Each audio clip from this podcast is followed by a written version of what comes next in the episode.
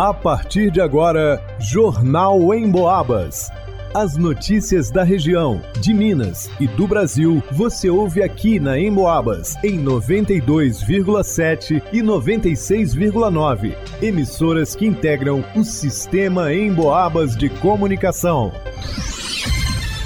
Luana Carvalho. Acontece na quarta-feira, 26 de outubro, a segunda audiência pública sobre mobilidade urbana de São João del Rei. Vanusa Rezende. Hemominas de São João del Rei está com baixos estoques de sangue O positivo e negativo e B negativo. Leonardo Duque. Cine de São João del Rei tem quase 90 vagas de emprego disponíveis para a cidade e região. Marcelo Alvarenga. Artilheiro do Brasil em 2009 visita a região e torcedores especulam contratação.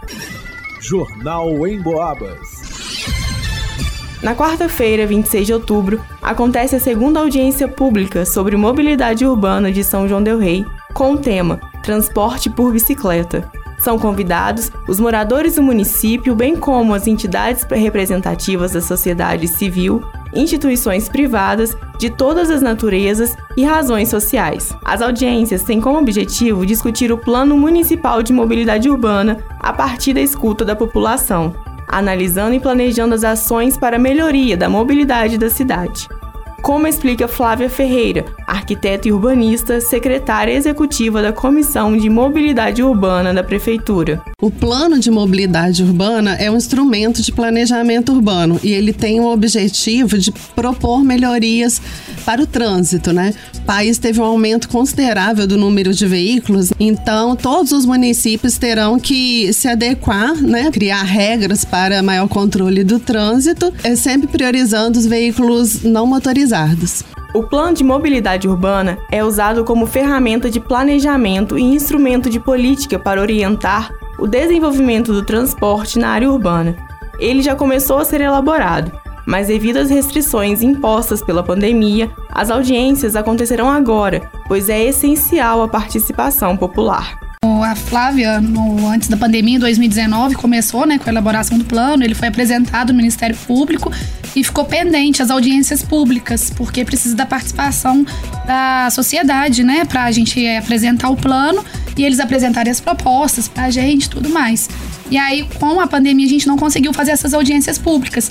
Aí agora nós retomamos com elas. Através das pessoas que estão no trânsito da cidade, seja no deslocamento a pé ou com algum meio de transporte, serão elaboradas as propostas e as regras do plano. Os interessados a participar devem comparecer no auditório do Batalhão da Polícia Militar, se inscrever e, no momento oportuno, opinar e fazer a sua proposta. Só comparecer no auditório da Polícia Militar, né, às 18 horas, Aí vai ter uma lista de inscrição. Aí o momento a população vai poder estar tá elaborando as propostas ou dúvidas e a gente faz uma chamada, que aí se você quiser estar tá falando, né, você tem três minutos para estar tá expondo a sua proposta.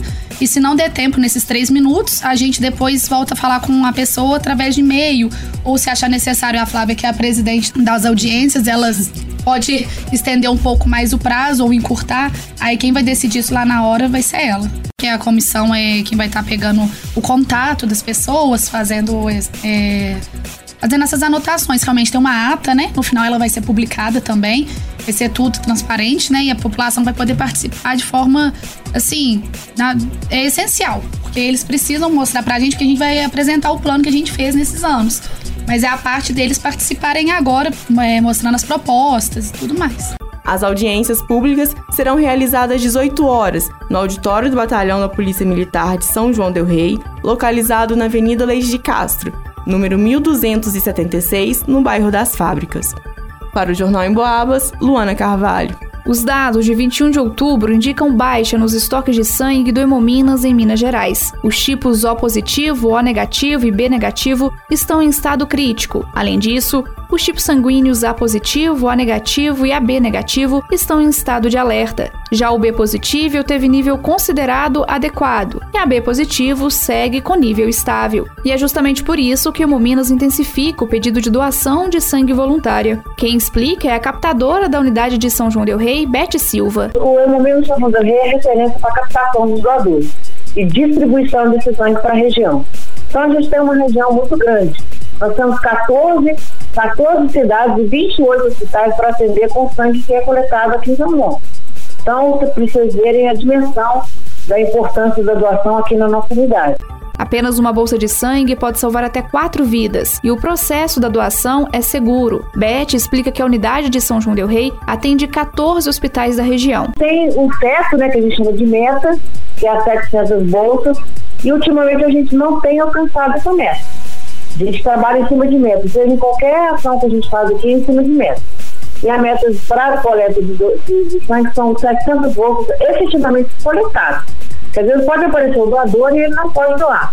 O Hemominas de São João del Rei está localizado à Rua Prefeito Nascimento Teixeira, número 75, no bairro Segredo. O telefone para contato é o 3322-2900. Também é possível agendar pelo site mg.gov.br. O horário de funcionamento é de segunda a sexta-feira. Nas segundas, o atendimento acontece à tarde, entre 1h30 e 5 da tarde. Nos demais dias, pela manhã, entre 7h30 e 11h30. Para o Jornal em Boabas, Vanusa Rezende. O Cine de São João Del Rei atualizou as vagas de emprego disponíveis para o município e região. Ao todo, são quase 90 oportunidades. Algumas delas são açougueiro, ajudante geral, analista de PCP, atendente balconista, auxiliar de lavanderia, auxiliar de cozinha, auxiliar de engenharia, caldeireiro, camareira, confeiteiro, costureira, cuidador de cães, cuidador de idosos, empregado doméstico, frentista, garçom, inspetor de montagem, instrutor de trânsito, motorista, pedreiro, perfumista, porteiro, servente de obras, supervisor de mecânica, trabalhador rural, dentre outras. Interessados em uma dessas ofertas deve agendar atendimento presencial na UAI, a unidade de atendimento integrado, o agendamento é feito online pelo mg.gov.br.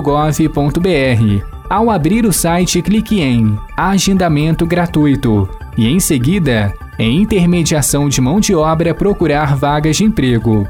Logo depois, basta preencher o quadro com as informações solicitadas. Há vagas com pré-requisitos e destinadas a pessoas sem experiência, em busca do primeiro emprego também exclusivas para PCDs, pessoas com deficiência. Ao comparecer à unidade, levar a carteira de trabalho física ou digital, além de um documento oficial com foto, válido CNH ou RG. A apresentação desses documentos é indispensável. A UA está na Avenida Josué de Queiroz, número 910, no Matozinhos. Telefone para contato é o 3379 1856. Para o Jornal em Boabas, Leonardo Duque.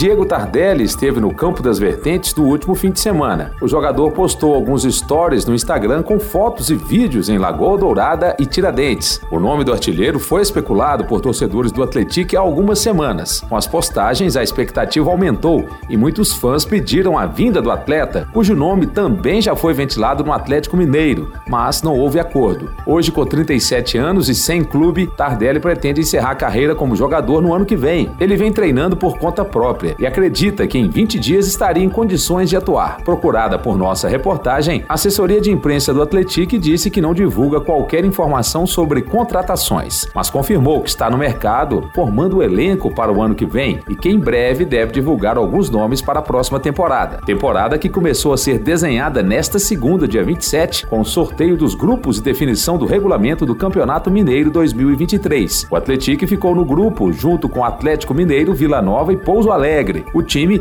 enfrenta as outras oito equipes dos dois grupos restantes. Os primeiros colocados de cada grupo e o melhor segundo colocado vão para as semifinais. Já os últimos colocados de cada grupo disputam um triangular para definir quem cai para o módulo 2. As semifinais e finais serão decididas com jogos de ida e volta. Para o Jornal em Boabas, Marcelo Alvarenga. Segundo pesquisa da Cantar e Bop Mídia, 83% da população do Brasil ouve rádio, da maneira tradicional ou pela internet. Aliás, de 2019 para cá, o consumo de rádio pela internet cresceu 186%. Ou seja, para os especialistas da pesquisa, o rádio cada vez mais faz parte do dia a dia das pessoas, seja de forma tradicional ou em sua versão digital. Falando em digital, você pode ouvir o Jornal em Boabas e mais um monte de programas a hora que quiser. É só acessar a área de podcasts do emboabas.com. Aliás, você já baixou o aplicativo da Emboabas? Já curtiu nossas redes sociais? Vai lá!